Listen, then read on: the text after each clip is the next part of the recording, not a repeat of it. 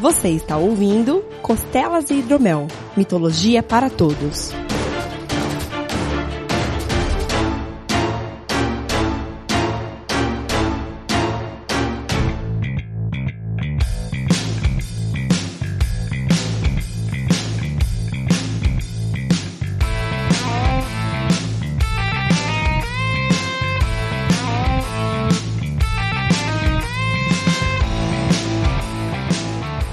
Saudações mitológicas, meus caros. Bem-vindos a mais um Costelas e Hidromel, o seu programa sobre mitologia. Eu sou Guilherme Vertamati e para um deus irredutível desses, só tem algo que o assusta, que o mar caia na sua cabeça. Eu sou Renato Seveniani e hoje falaremos de suco de soja, é isso? Suco de chá. caralho, caralho. Ok, essa eu não esperava mesmo. Cara, toda vez que as pessoas pronunciam Hades, eu só penso no suco de soja, eu não penso no deus mitológico. A gente podia pedir patrocínio, né? Pois é, No pois é. suco. Então, agora com essa explanação maluca, vocês já sabem que hoje a gente vai falar de Hades, deus da morte, do submundo e etc. Isso. Da mitologia grega. Vulgo rapaz que não é mais planeta. É um planeta anão agora. É um planeta não, exato. Ah, Talvez a pressão embaixo da Terra tenha feito ele diminuir um pouquinho. Ele não aguentou. Não Não, aguentou a aguentou. pressão. Mas bacana. Indo direto ao que interessa, Aham. vamos começar, como sempre, falar da etimologia e tal, que não, Não tem. tem. Eles consideram algumas coisas bem óbvias, como ah, Hades significaria Deus das trevas, ou terrível, ou medonho, mas é muito vago e é muito só relacionado à parte da morte dele. Aham, sim. E também é muito misturado com o próprio submundo, que também tem o mesmo nome que ele, bem chama Hades. Sim. Tem uma definição que eu gosto mais, que é considerada também, que eu acho mais assertiva, que é invisível. Invisível é bom. Porque, inclusive, a gente vai falar mais pra frente, faz sentido com o poder dele de ficar invisível. Sim. E na tradução grega da Bíblia hebraica, Aham. a palavra Hades é usada como Sheol, eu não sei exatamente como é que fala, né? Conheço como Sheol mesmo.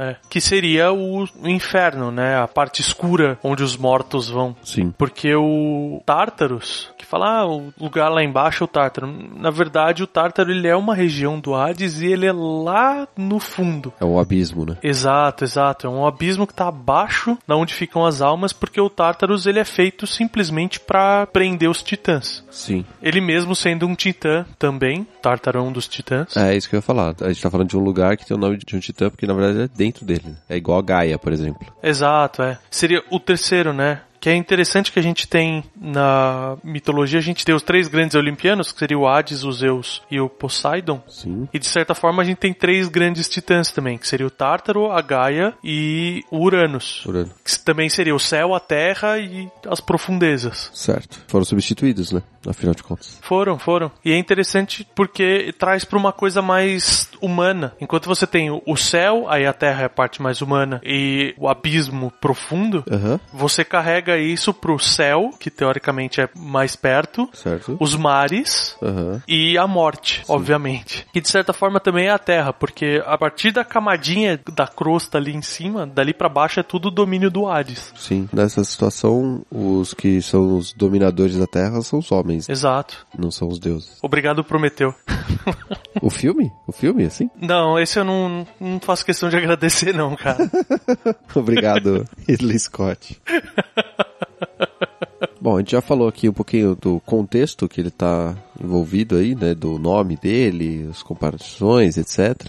Agora a gente vai falar de quem ele é. certo. Obviamente, ele é filho de alguém. Então, ele é filho de Crono com Rhea. Uhum. Crono, deus do tempo. Rhea, eu não me lembro, porque eu não fiz essa parte da pesquisa. Ela é a segunda qualificação da Terra. Ela seria uma evolução da Gaia. Ah, tá bom. Verdade. Ambos são filhos de Uranus e Gaia. Ah, verdade. Já é a segunda linhagem, né? Memória, gente. Memória é uma coisa que falta. Você precisa queimar uns incensos pra Miniomose. Tá bom. Mas enfim, a questão da réa até confunde muita fonte de pesquisa, erra isso. A gente até em algum programa já se equivocou de Possivelmente. misturar a ordem de quem que é réia, quem que é gaia, porque acaba se misturando mesmo. Entendi. Justo. Bom, a gente já contou lá no programa número 1 um essa origem, mas a gente vai dar uma repetida. Uhum. Porque ele e seus irmãos são devorados pelo pai, Crono, por conta do presságio de que um dos filhos mataria o pai. Uhum. E o único que não é devorado é o Zeus. Não lembro exatamente porquê, eu não sei nem se tem uma explicação específica do porquê que ele não é devorado. A Rhea tava de saco cheio de ter seus filhos devorados e ela pediu uma ajuda a Gaia, Para escondê-lo, né? que o escondeu, e no lugar Rhea deu pra ele uma pedra melecada com o sangue do parto e envolvido num tecido. Olha só, verdade. E Clonos era tão glutão que ele nem mastiga, né? Ele só absorve, Sim. engole tudo, Olha que coisa bonita, né? O tempo devora as coisas. né? Eu adoro essa metáfora. É muito bom. Então, a gente sabe que depois dele ser filho, de ser devorado, etc., Zeus vai lá, liberta todo mundo, tira direito da barriga do pai. Uhum. A partir desse momento, os deuses derrubam os titãs pela primeira Exato. vez ali.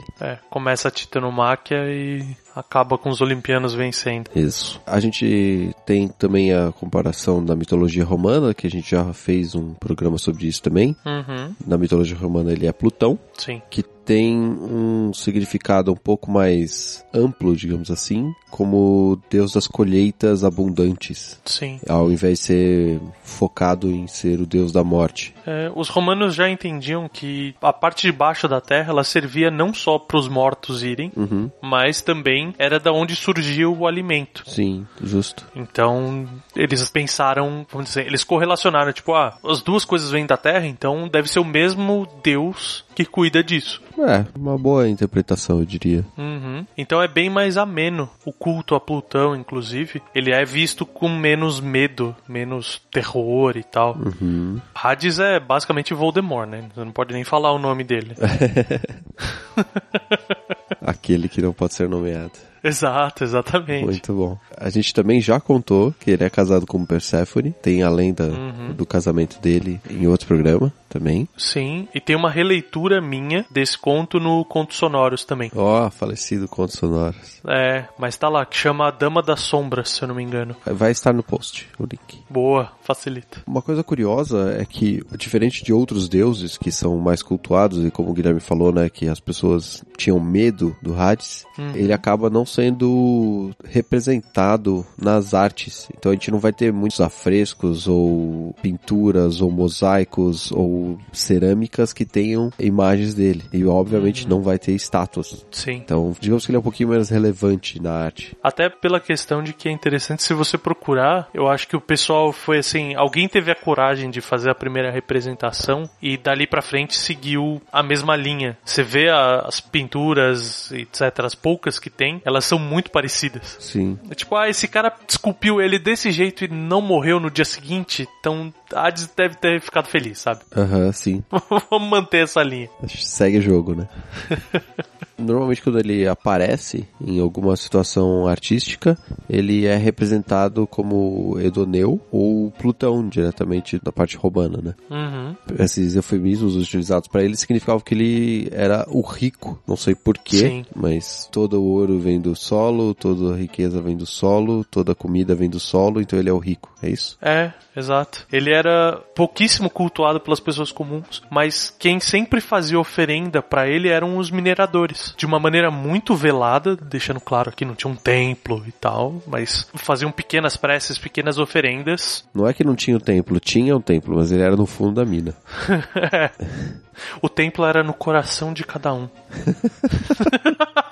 Achei que você ia falar que era no coração da terra. Também, Ou no né? coração da escuridão. Ele tem o templo mais brilhante de todos, né? Uma bola de lava incandescente. Mas é exatamente por isso mesmo. Ele recebe esse epiteto de o rico por causa, primeiro, ele seria o mais rico dos deuses pela quantidade de almas que ele tem, que é um conceito interessante assim de enquanto os outros deuses têm que lidar com a alma dos vivos, Aham, que é uma quantidade X, ele tem todas as outras almas daqueles que já foram. sim. Mesmo entre os deuses, ele seria poderoso. E também, exatamente pela questão que você falou do ouro e da prata e tudo isso vim da terra. Então, ele era poucamente representado, como a gente falou, mas. É interessante que um dos símbolos dele, que é utilizado para não mostrar ele, é a cornucópia da abundância. Olha. Que é tipo aquele chifre saindo um monte de frutas e legumes e comida dali de dentro, né? Sim. Tenho que dizer que cornucópia é um nome muito engraçado pra mim. né? É difícil de levar a sério, né? Uma coisa que chama cornucópia. Pois é. a quinta série tá não deixa. Né? E é interessante ele ser, como a gente mencionou, casado com a Perséfone, Sim. que é filha de Deméter, que é a deusa da agricultura e tudo. E você vê a, a escala sendo puxada, Aham. você vê as ligações das coisas. A Deméter acaba sendo a deusa da colheita, mas a da abundância do solo não é ela, o que é bizarro. É, não, não sei explicar isso. Não consigo. Não consigo.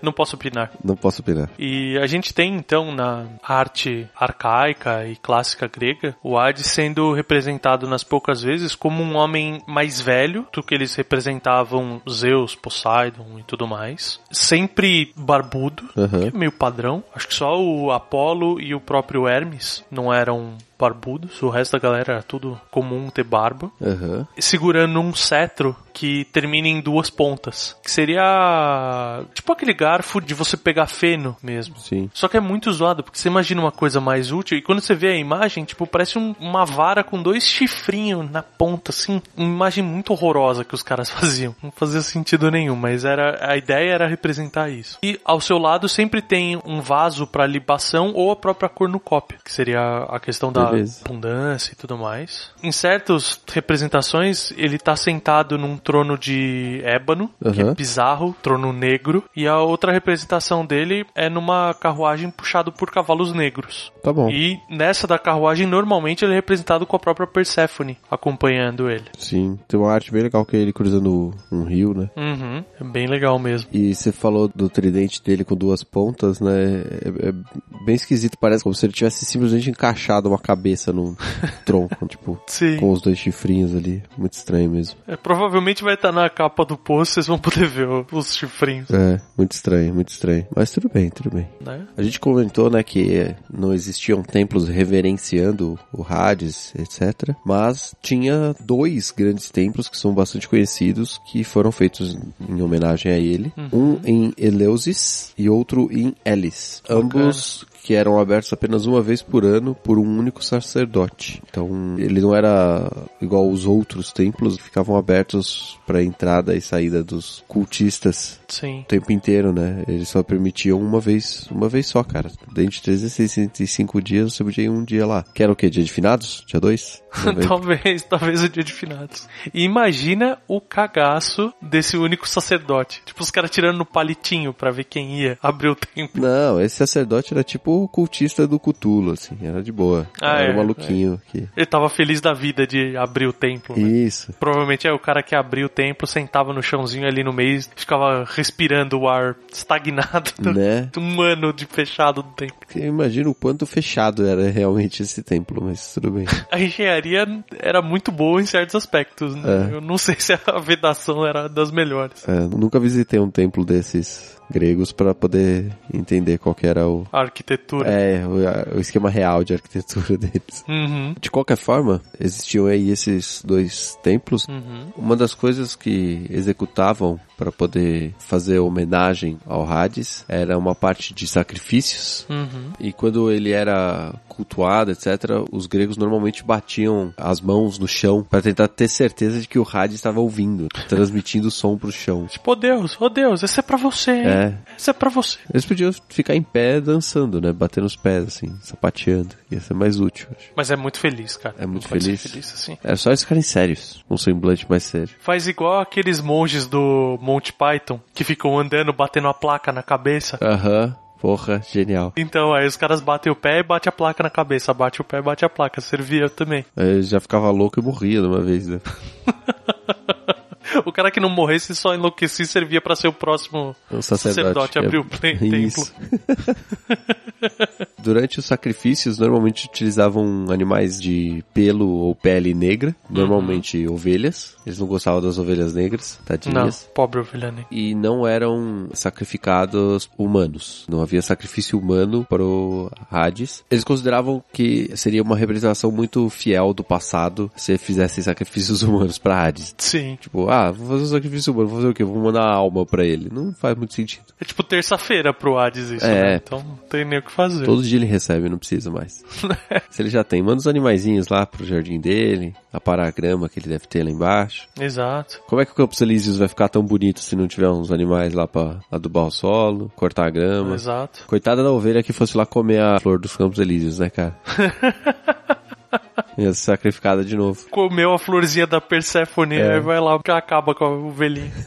Mas tem aquela questão de que os deuses não eram antropófagos. Então, parte do sacrifício era para os deuses se alimentarem. A gente mencionou essa parte do ritual em algum cast, falando que a queima, eles se alimentam da fumaça, da gordura, não sei se você lembra disso. Lembro, mas era grego esse mito? É isso que eu tava pensando. Os japoneses fazem, os japoneses, É. chineses, etc. Eu sei que fazem algo semelhante, mas se eu não me engano, a mitologia que a gente tava falando nessa hora era celta. Acho que do Halloween. Ah, e tinha aquele fantasma japonês que ele tinha a garganta pequenininha, lembra? Ele tinha que fazer o sacrifício porque ele não conseguia se alimentar normalmente, ele precisava se alimentar da fumaça também. Sim, sim, tem isso. Acho que isso a gente comentou no FGCast, que a gente participou. Ah, verdade. Caramba, a gente precisa trazer essa história pra cá então. É, faremos isso. Uhum. Existia também alguns festivais que eles faziam e que acabavam sendo em honra de Hades, sendo em homenagem a ele, e eram conhecidos como jogos seculares, porque eles aconteciam a cada 100 anos, obviamente, e não tem como fazer referência diferente de o sacerdote maluco lá abre o templo e fala que os jogos comecem. né? Com certeza. Ou senão a gente pode fazer o Hades vindo, falar assim, olá, você quer jogar um jogo? E o bizarro é você pensar que jogos seculares quer dizer que o festival acontece a cada três gerações, cara. Puta, né? Ou mais, né? Ou até mais. Que 100 anos pros gregos daquela época era tipo, já veio, já reencarnou, já foi de novo.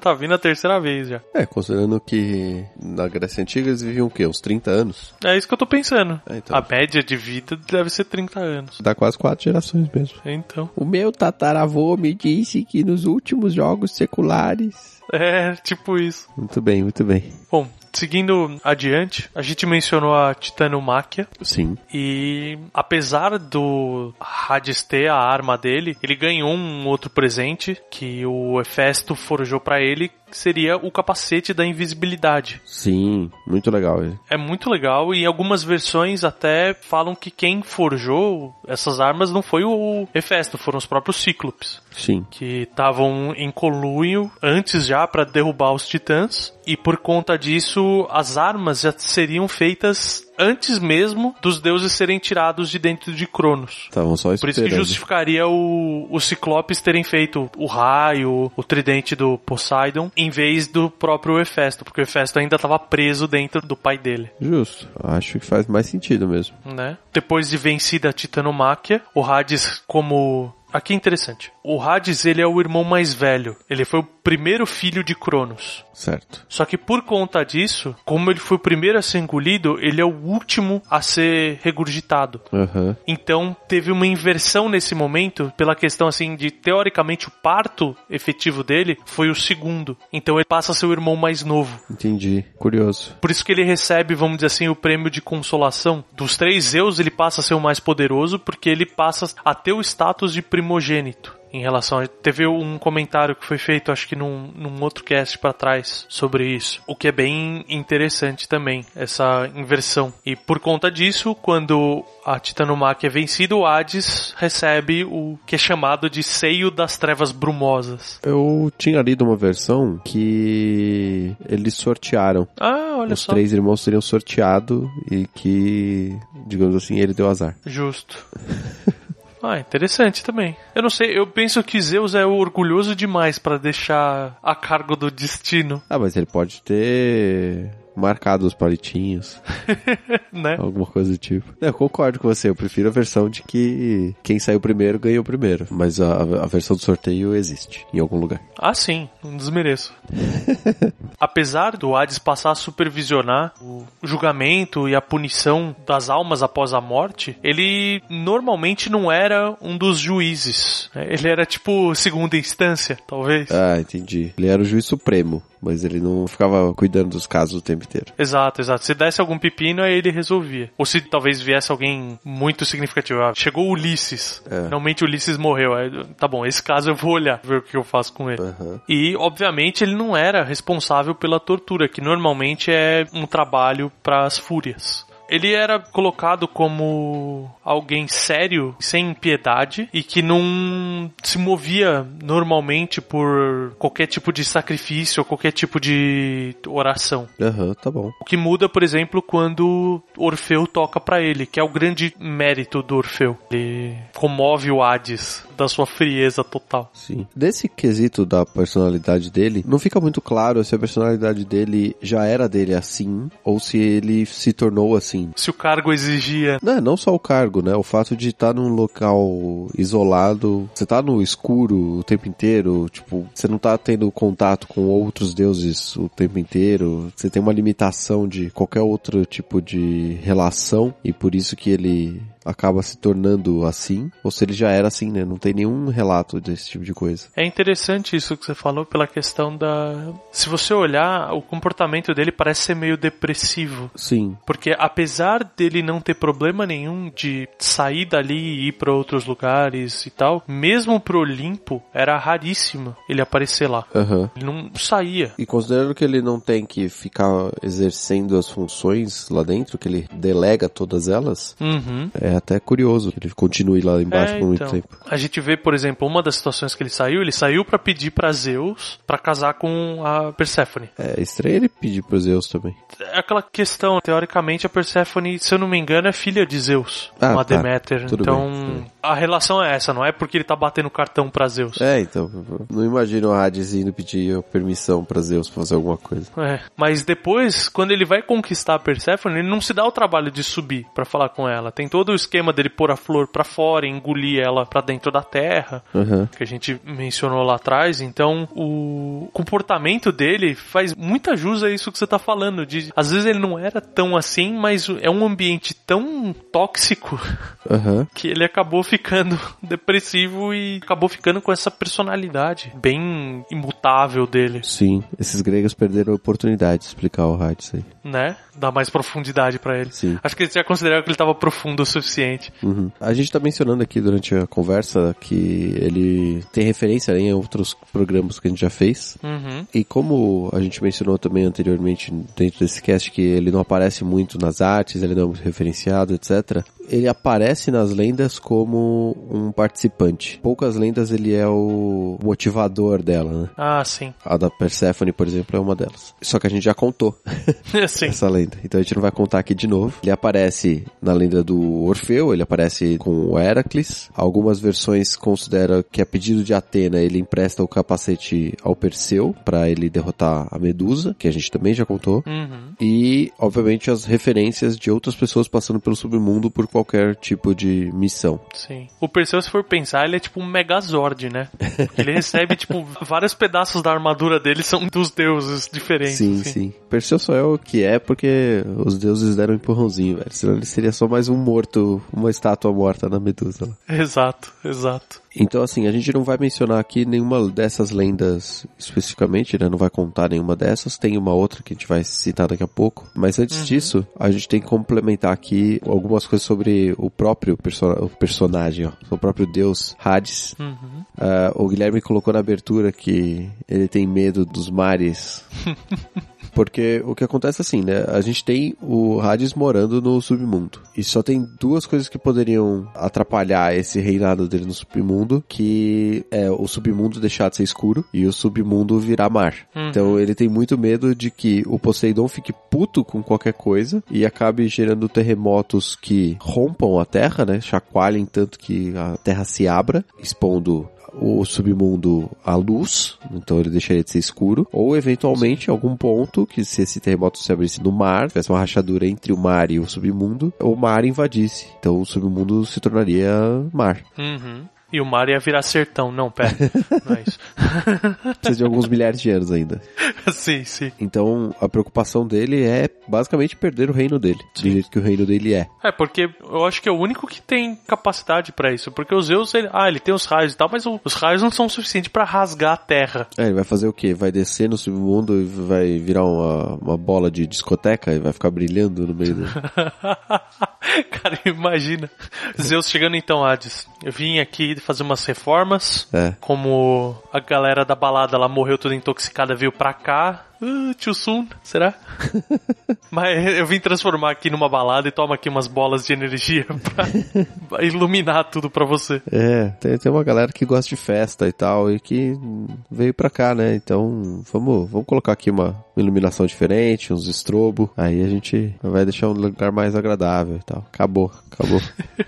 Você sabe então, né? Quem que acabou com o submundo foi quando o Thomas Edison morreu, né, cara? Que levou as lâmpadas lá pra baixo. Falou, que porra tá acontecendo aqui? Deixa eu resolver isso aqui. Ai, cacete. Uma outra situação curiosa que o Ares acabou vivendo foi ter sido ferido, né, pelo Heracles, com uma das flechas com o veneno da Hidra. E aí ele precisou sair do Hades para poder ir até o Olimpo e pedir ajuda de um outro deus, Pean, que na verdade era Apolo, né? É uma das formas do Apolo. e para que essa ferida fosse curada. Afinal de contas, ele não tinha antídoto para esse veneno. Essa situação toda acontece quando o trabalho do, do Heracles era pegar o Cerberus. Sim. Essa é a versão que o Hades ele se opõe ao Heracles. Que tem a versão de que ele realmente acredita que o Heracles não vai dar conta. Então vira e fala: Não, leva o meu cachorro aí, só que o, a pele do leão de Nemeia protege. Sim, sim. O Heracles, ele, o Hades fica com cara de tacho lá, assistindo ele levar o cachorro indo embora. Pois é. E essa cura, né, esse antídoto que o Apolo, em forma Pean, faz, ele acaba sendo um bálsamo, né, assim, uma pasta. E o nome que foi dado a esse bálsamo é Panaceia. Yay! Yay! Cura de todos os males. Essa pasta ele descobre, ele cria, na verdade, quando ele vai curar o Hades e acaba ficando como a maior referência ao lado de curandeiro do Apolo. Aham. que é ter essa pasta que cura qualquer coisa. Então, dali pra frente, qualquer divindade, qualquer herói que precisasse muito ser salvo e Apolo topasse, ele levava a panaceia e curava. Muito bom, né? A gente vê como eles não ligam pra maior parte das pessoas, porque em, em algum momento todos os heróis acabam morrendo. Sim. É que eles se cansam, né? Fica cansado. É. Não dá. Ah, eu tenho que levar o sol pro outro lado lá, meu. Deixa esse cara morrer aí, tá bom. e uma outra lenda que vale a menção, pelo puro divertimento da coisa, é a lenda de Pirituba. Não, pera, de Piritu. Podia acontecer em Pirituba, né? Acho que Pirituba e o inferno tá ali perto, Ai, ai. A Tati vai te buscar. né? Então, a lenda de Piritu, ela é enorme e tal, mas num certo momento, depois da Centauromáquia, que é a luta entre os homens e os centauros, que vale um cast mais pra frente, que é uma lenda bem, bem interessante. Aham. Zeus oferece pra Piritu e pro Teseu, que estavam participando, a mão de alguma das suas filhas em casamento. Certo. O que é um puta prêmio, considerando as filhas de Zeus. Então, Teseu ele escolhe Helena de Esparta e dali pra frente começa Não é Troia? é um prelúdio de Troia, na verdade, porque ele acaba até desistindo no meio do caminho e tal. Tem um... Ok. A lenda ela se desenvolve em- e ela encaixa certinho na questão do Paris, depois roubar a Helena, com a questão do pomo. Hum, entendi. A história ela se encaixa, ela é bem feitinha. Mas ele escolhe, e o Piritu, quem que ele escolhe? Ninguém menos que Perséfone, pra ser sua esposa. Gênio, gênio, gênio. Gênio total. Então o que que acontece? Ele enche o saco do Teseu e o Teseu topa ir com ele até o submundo pra ir buscar. Aí o eles vão, descem até o submundo e tal, tem toda essa lenda. E é interessante porque o Hades, ele chega assim quando eles falam: "Não, vocês querem pegar a a minha esposa? Podem pegar, só jantem comigo". Aí ele fala: "Então, então Tá bom, né? Vamos. Que legal, né? O Deus foi todo. aceitou na esportiva. É. Só que acontece, quando eles sentam pra comer, o Hades vira e fala pra ele: então, você só pode levar minha esposa com uma condição, se você conseguir levar a minha esposa. E aí o Piritu e o Teseu eles se dão conta que eles estão presos na cadeira, tipo, eles não conseguem se levantar. É muito engraçado, porque, tipo, acaba chegando no ouvido dos heróis ó, que o Teseu e o Pirito estão presos no inferno.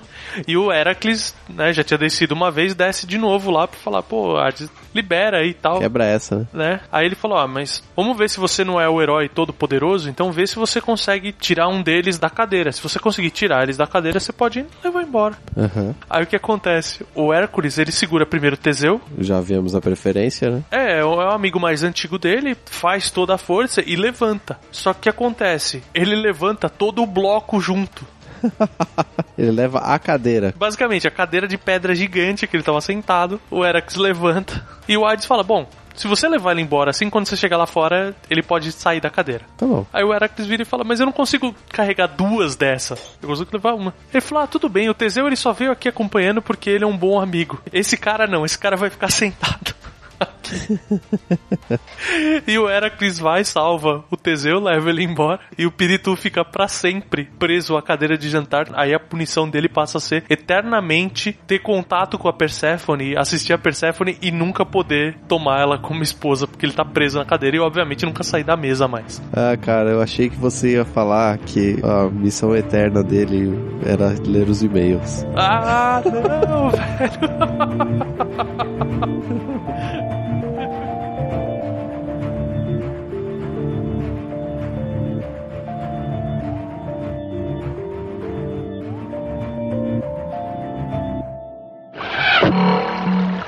Message for you, son.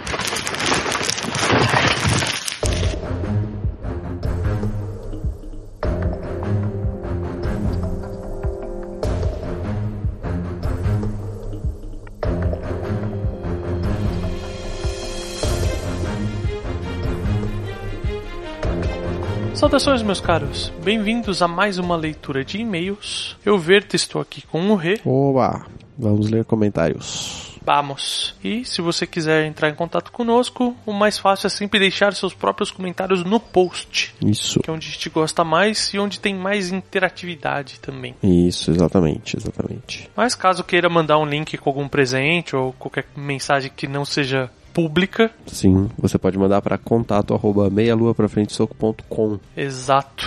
que Funciona bem. Sim. E, além disso, tem as redes sociais de sempre no post para vocês nos seguirem, nos acompanharem e etc. Exato, exato. Começando aqui pelos comentários do Meia Lua, eu vou ler um comentário do Ivan, Aham. como sempre nos prestigiando aí. Começa com salve, salve, solitários e atarefados contadores de causos baseados em mitos. Obrigado pelo árduo esforço em manter a pontualidade quinzenal dos episódios. Essa lenda do João pareceu até um conto de fadas, com direito da moral da história e tudo. Sim. É bastante fabuloso esse cu. É, exato. e, cara, a gente realmente tá se esforçando mesmo pra manter a periodicidade aí direitinho. Tá fazendo essas maluquices até. Sim, sim. E vocês tiveram uma micro conversa aí e no final ele fala pra gente fazer um cast sobre os signos do zodíaco, né? As, as lendas relacionadas Sim. a eles e tal. A gente já considerou isso algumas vezes, inclusive eu acho que no podcast do Cavaleiro do Zodíaco. Olha só Sim. que bonito. A gente falou algo sobre o tipo, só que a gente acabou não fazendo. É, mas é uma ideia interessante. Ele mencionou também do horóscopo chinês, que é bem legal também. Uhum. Eu precisaria ver quais são as justificativas pro horóscopo chinês, porque ele pode ser muito bobo ou muito legal. Vai saber, né? Sim. Exato. E a gente tem a questão do horóscopo. Cara, é aquela coisa. Eu achei bem legal você comparar, tipo, com seu oráculo de Delfos moderno. É, o problema é que são vários oráculos, né? É, então, tem oráculos demais e é aquele negócio. Não é porque a gente tirar sarro que a gente não vai fazer e nem considera legal. É, os signos e os motivos dos signos eu acho legal. O resto disso eu não acho legal. Mas até aí é cada um com a sua cabeça. É, a- o mito por trás do signo é, é bacana, Sim. né? Se for pensar e tal. Só de raiva a gente vai fazer sobre serpentário primeiro. Ah, da hora. A gente já começa pelo serpentário. boa, boa. Mas valeu, Ivan. A gente gostou bastante da ideia mesmo, Sim, faremos, faremos. né? E eu mando foda-se pra tanta coisa, cara. Então, tipo, é normal. É, normal. normal mesmo. Valeu aí pelos comentários, viu? Valeu, cara. Bom, o outro comentário é do Meia Lua é do Tô Desistindo, que ele fica fazendo um- uns gracejos aqui, falando que ele foi pesquisar se o João não tem nada a ver com Javé. e ele não, não encontrou essa relação. Não, não vai achar nunca. Não. Esse não tem relação nenhuma mesmo. né? E ele falou que a piada do e-mail fica mais engraçada quando eu tô no programa também. Aí, Mas aí é porque precisa da reação do inesperado. sim, da reação de desconforto. Exato, exato. E é engraçado que ele fala a questão de tipo, ah, eu- mas o cara escutou, aí ele não sabia se ele devia escutar ou não escutar e tal. É. Ele entra num, num espiral de maluquice em cima disso, que é bem bom também. Bom, valeu aí, cara, pelo comentário. Valeu. tá, sempre desisti, tá, tá sempre desistindo, ó, tô maluco. Tá sempre prestigiando a gente também. É, pois é. Valeu, valeu. Vamos lá pro Deviante, Boa. que lá tem uma cacetada de comentário. Vai até ser difícil de escolher Tem. aqui. Eu tô surpreso que você respondeu um comentário. Algumas vezes eu, eu consigo responder. Eu consegui lá no post responder. Justo, justo. Dessa vez deu. Vamos lá. Bom, eu vou começar lendo aqui uma, um comentário do Fred Walter, que ele fala saudações mitológicas. Ele Falou, para minha surpresa, eu meio que já conhecia essa história. Não exatamente a, a versão contada no cast, mas uma história muito parecida contada pelo narrador de rodeios, Marco Brasil. Meu pai é muito fã e vive ouvindo as narrações dele. Uma dessas narrações é chamada de Os Três Conselhos e conta uma história muito parecida com essa lenda contada no cast. E essa narração pode ser achada facilmente no YouTube. O problema desse nome da lenda é que ela é um spoiler. É, exato. Eu acho muito legal esse comentário do Fred, porque traz, assim, a questão da mitologia se adequando, né? A, inf- Uhum. a informação ser interessante a ser passada adiante, então ela muda um pouquinho o formato dela e se adequa, se adapta a uma realidade nova. Aham. I- Infelizmente, o link que ele pôs no post tá corrompido, tiraram o vídeo do ar. Sim. Mas ah, é realmente fácil, você acaba achando tranquilo. E é bem legal a historinha, é bem parecida mesmo, mas com um aspecto um pouco mais moderno. Uhum. Então, valeu mesmo, Fred. E a gente vê isso com reinterpretações de fábulas também. Sim. E é curioso que a gente tem um outro comentário que vai nessa mesma linha, né? Que é o do Lucas Costa, que ele fala que ele já tinha ouvido essa história, mas ele recebeu como uma corrente de e-mail. Olha só que bonito. Caramba! Ele fala que a primeira vez que ele- até ele recebeu o primeiro conselho, ele trabalha por muito mais tempo, uns 18 anos assim. Caramba! E a primeira orientação era semelhante, né? Evitar caminhos novos e tal. Assim ele não era assaltado, mas também não tinha os amigos. A segunda era um pouco diferente, ele fala. Não se envolver em assuntos que não são seus. Então, quando ele ia dormir no hotel, ouvia de madrugada gritos e gemidos. E pela dica do velho, né, ele ficava no quarto. Ele não agia. Uhum. E no dia seguinte, o, o dono do hotel falava que tinha um filho problemático, que já havia matado alguns hóspedes, que saíram de seus quartos à noite para ver o que era o som, como se isso fosse normal, mas segue a história. Caraca! Olha, meu filho é um psicopata, mas ainda bem que você não saiu do seu quarto, Cara, é psicose all over again. né? E a terceira dica falava para ele não tomar nenhuma decisão de cabeça quente. Essa é boa, independentemente do que acontecer nos próximos segundos de leitura desse comentário, essa dica é muito boa.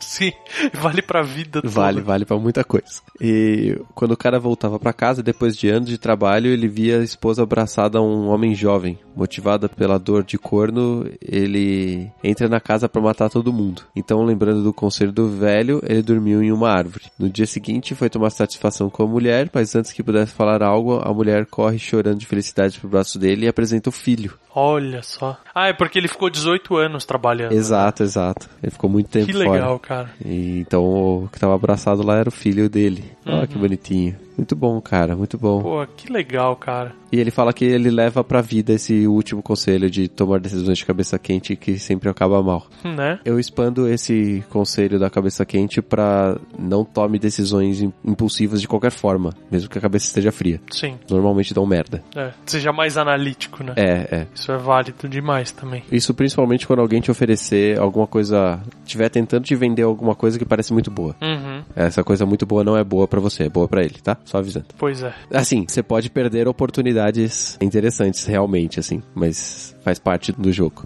Infelizmente eu já passei por isso. Se eu tivesse tido esse conselho antes, É, exato. eu não teria passado pelo perrengue que eu passei. O pior é que eu normalmente sigo esse conselho e uma vez eu não segui, eu me fudi muito.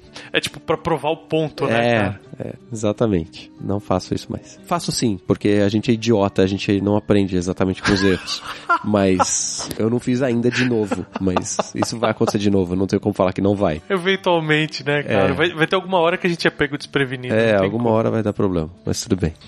e só pra mencionar, o Igor Lisboa, ele deixou um link de Facebook que tem um material de Inktober, que é o pessoal faz os desenhos em outubro, feitos a tinta normalmente, né, nanquim, Uhum. e é sobre os monstros brasileiros. O link é muito legal, muito legal, acho que vocês deveriam ver. Nossa, puta que pariu. Que sensacional, cara. É É muito, muito bom, desenhos excelentes. maravilhoso, cara. É maravilhoso. E obrigado, Lucas, pelo comentário, antes que eu me esqueça disso. Exato, exato. E eu queria agradecer os outros que comentaram, Uhum. né? O, o Júnior Xavier, a presença feminina que nós temos sempre, né? a- tanto a Debbie Cabral quanto a Isa Próspero. Uhum. E também o André Miola Bueno. Queria agradecer a, a vocês aí. A gente foi conversando pelos próprios posts aí. Exatamente. E eu queria agradecer o carinho com que o outro programa, apesar de completamente fora dos moldes, foi aceito. Sim, A paciência e tal, e, e a compreensão de vocês, gente. Uhum. Valeu mesmo.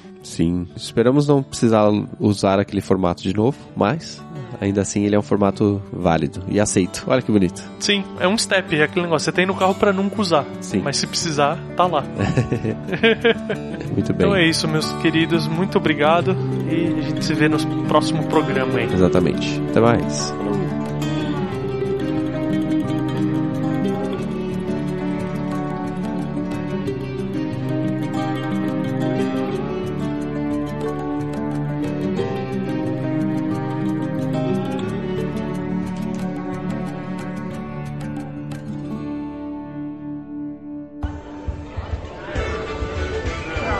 Senhores, desejam mais alguma coisa? É Eu quero mais costela. Eu quero mais hidromel.